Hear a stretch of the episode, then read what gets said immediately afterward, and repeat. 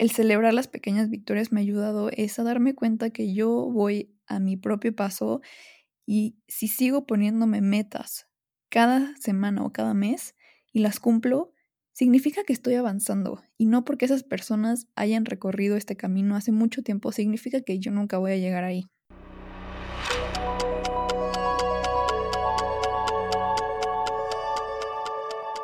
Bienvenida o bienvenido a ¿A dónde vas tan rápido? Podcast diseñado para aquellos que no se conforman con la vida sin cuestionarse el porqué de las cosas. Creo firmemente que abrir y expandir nuestra mente es la clave para poder pausar un momento y reflexionar con la sencilla pregunta de ¿a dónde vas tan rápido? Te quiero ayudar a crecer como persona platicando sobre temas que son comúnmente ignorados en la sociedad, como el crecimiento personal, el mindfulness, la inteligencia emocional y la espiritualidad. Te invito a que me acompañes en este viaje. Yo soy Angélica Sánchez. Comenzamos.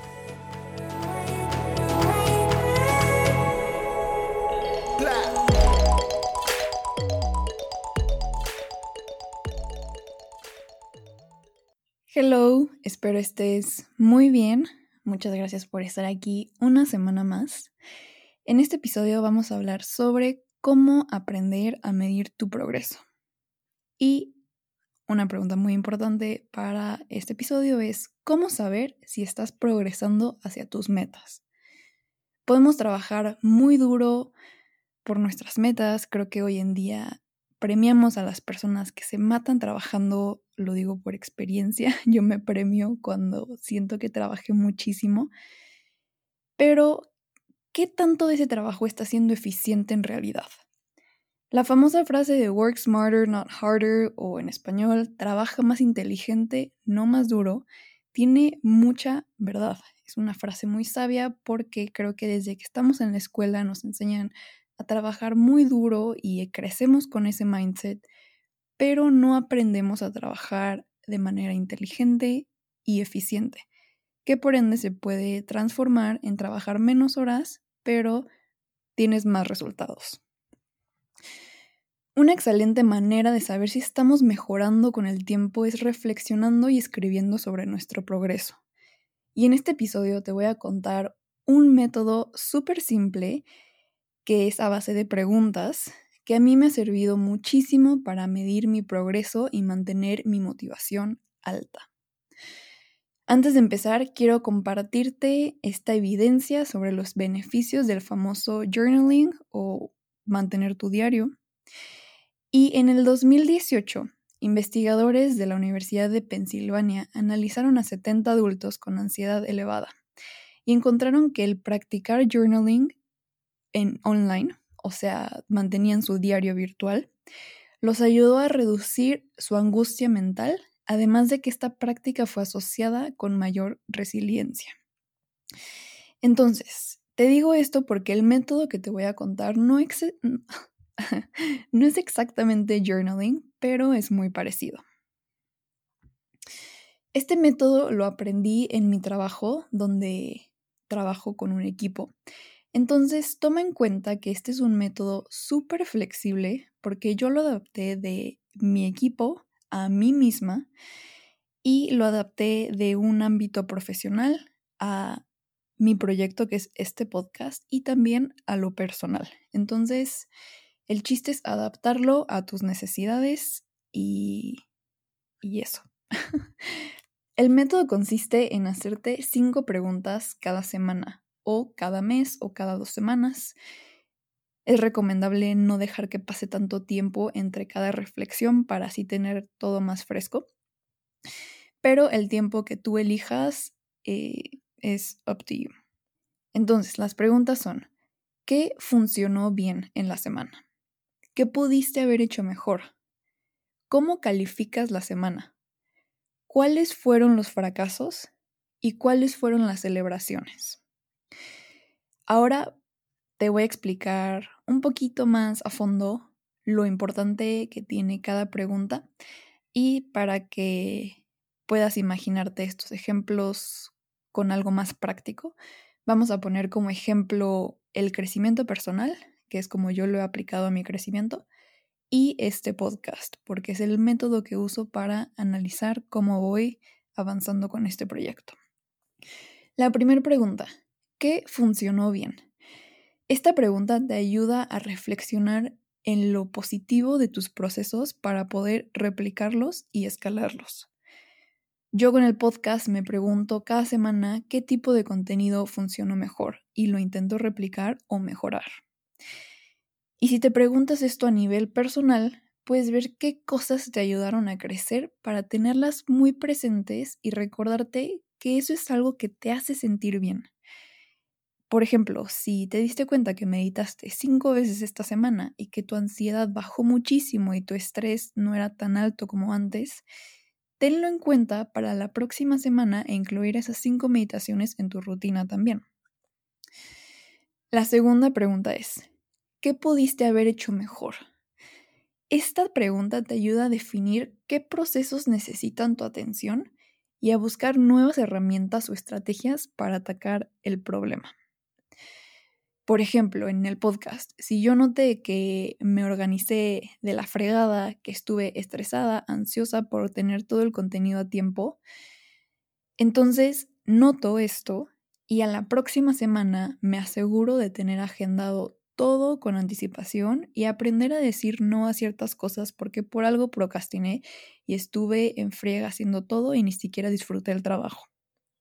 Y por ejemplo, en el ámbito personal, tal vez puedas notar que fuiste muy impaciente esta semana, entonces a la próxima semana te puedes proponer respirar profundamente cuando te encuentres con una conversación que te estresa o te tiene ansioso o alguna situación que te saca de tu zona de confort y para no reaccionar, puedes tomar unas respiraciones profundas para responder de manera inteligente. La tercera pregunta es, ¿cómo calificas la semana? Esta pregunta te ayuda a identificar cómo te sentiste durante la semana. Y esto lo puedes hacer de manera emocional o profesional. Por ejemplo, yo en el podcast, si me pongo una calificación muy baja a cómo fue mi desempeño o cómo me sentí haciendo el trabajo, me puede ayudar a notar si tengo que hacer un cambio radical en mi organización o dejar de hacer un tipo de contenido que me toma mucho tiempo y no me está ayudando para nada porque además de hacerlo me causa estrés, no me gusta y no es eficiente. Y por ejemplo, en lo personal, si te das una calificación muy baja, puede significar que tal vez necesitas darte un día de cuidado personal, un día de desapegarte de tus responsabilidades y enfocarte en ti, o retomar un hobby que te ayudaba a bajar tu ansiedad y tu estrés y que por algo lo dejaste, entonces te puede ayudar a ver si calificas muy bajo durante varias semanas seguidas, puedes comenzar a pensar en qué debes de cambiar para sentirte mejor. La cuarta pregunta, ¿cuáles fueron los fracasos? Esta es una pregunta que trae muchísimo aprendizaje porque te ayuda a absorber las lecciones que vienen con el fracaso. Bobby Jones, un jugador de los mejores jugadores de la historia del golf, dijo, Nunca aprendí nada de un match que gané. Todos vamos a cometer errores, todos la vamos a cagar, todos venimos a cometer errores y aprender. Entonces, fracasar es inevitable. Te recomiendo mucho abrir tu conciencia al aprendizaje en vez de seguir cometiendo los mismos errores por negligencia y por no querer ver qué estás haciendo mal. Por ejemplo, yo con el podcast tal vez noté que un episodio nadie lo escuchó comparado a otros, o sea, que le fue pésimo. Entonces, para mí sería como un fracaso. Lo que esta pregunta me ayuda a reflexionar es adentrarme en por qué fue un fracaso. Tal vez fue un episodio muy largo, o tal vez fue muy corto, o el tema literalmente a nadie le importaba, no sé. El chiste es analizar un poquito más por qué fue que el resultado fue negativo y evitar que te vuelva a pasar o evitar que te pase tantas veces.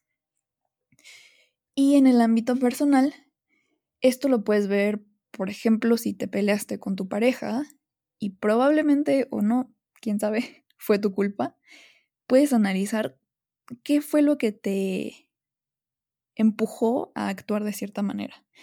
A lo mejor tienes un patrón de conducta que llevas ya así desde hace mucho tiempo y no, no te habías dado cuenta Entonces, analiza un poquito por qué no te salen bien las cosas. y la quinta pregunta, para cerrar con broche de oro. ¿Cuáles son las celebraciones? Esta es mi pregunta favorita porque con esta pregunta celebras las pequeñas victorias. Y aquí te voy a dar un ejemplo de un emprendedor que me parece que ahorita muchísima gente se ha vuelto emprendedor.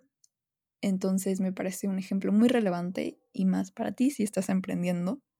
Es un camino duro, entonces creo que te va a aportar mucho valor este ejemplo. Pero bueno, supongamos que este año tu meta final es emprender tu negocio. Todos sabemos que emprender no se da de un día para otro y hay 10.000 cosas que hacer antes.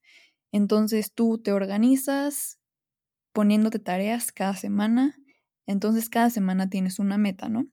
Porque es, esa es una muy buena manera de organizarte, como tener tu meta final e identificar cuáles son las pequeñas cosas que tienes que ir haciendo hacia esa meta final para que así te des cuenta de que el trabajo es posible porque muchas veces si pensamos en la meta final y no nos organizamos para cómo vamos a llegar ahí, podemos pensar que el trabajo es imposible, que hay demasiadas cosas que hacer, que nunca vamos a estar ahí. Entonces, el hecho de como break down el trabajo es muy importante y eficiente para que de verdad avances poco a poco, ¿no? Entonces, aquí es donde entra esta pregunta. Si tú te preguntas cada semana, ¿qué celebras de tu trabajo? Por ejemplo, en el emprendimiento, ¿no? En la primera semana te propones escoger el nombre, la misión y la visión del negocio, ¿no? Que es una tarea insignificante comparado con todo lo que se tiene que hacer con proveedores, precios, cosas así después, ¿no? Pero igual es algo que tienes que hacer, es algo que tienes que a fuerzas hacer. Entonces, si tú esta semana te propusiste escoger esas tres cosas, nombre, misión y valores, y lo lograste, felicítate por haberte comprometido y lograr esa meta. Porque si tú no celebras esas pequeñas cosas, nadie más lo va a hacer por ti. Y por eso me parece que esta pregunta es crucial para cualquier persona que quiera progresar, porque celebrar las pequeñas victorias te va a ayudar a mantener tu motivación en alto y que sepas que aunque vas poquito a poquito, vas avanzando. Y creo que esta pregunta es crucial para personas que trabajan solas. Yo, por ejemplo, me ayuda mucho esto, que es algo que de hecho no aplicaba antes. O sea, esto lo empecé a hacer hace como dos meses y me ha ayudado bastante porque cuando creo el contenido como hay tanta gente que también está creando contenido sobre los mismos temas que yo, a veces me desmotivo muy fácil viendo todos los seguidores que ellos tienen o todo el engagement que ellos tienen o cuántas personas están hablando de su trabajo. Entonces es muy fácil desmotivarte.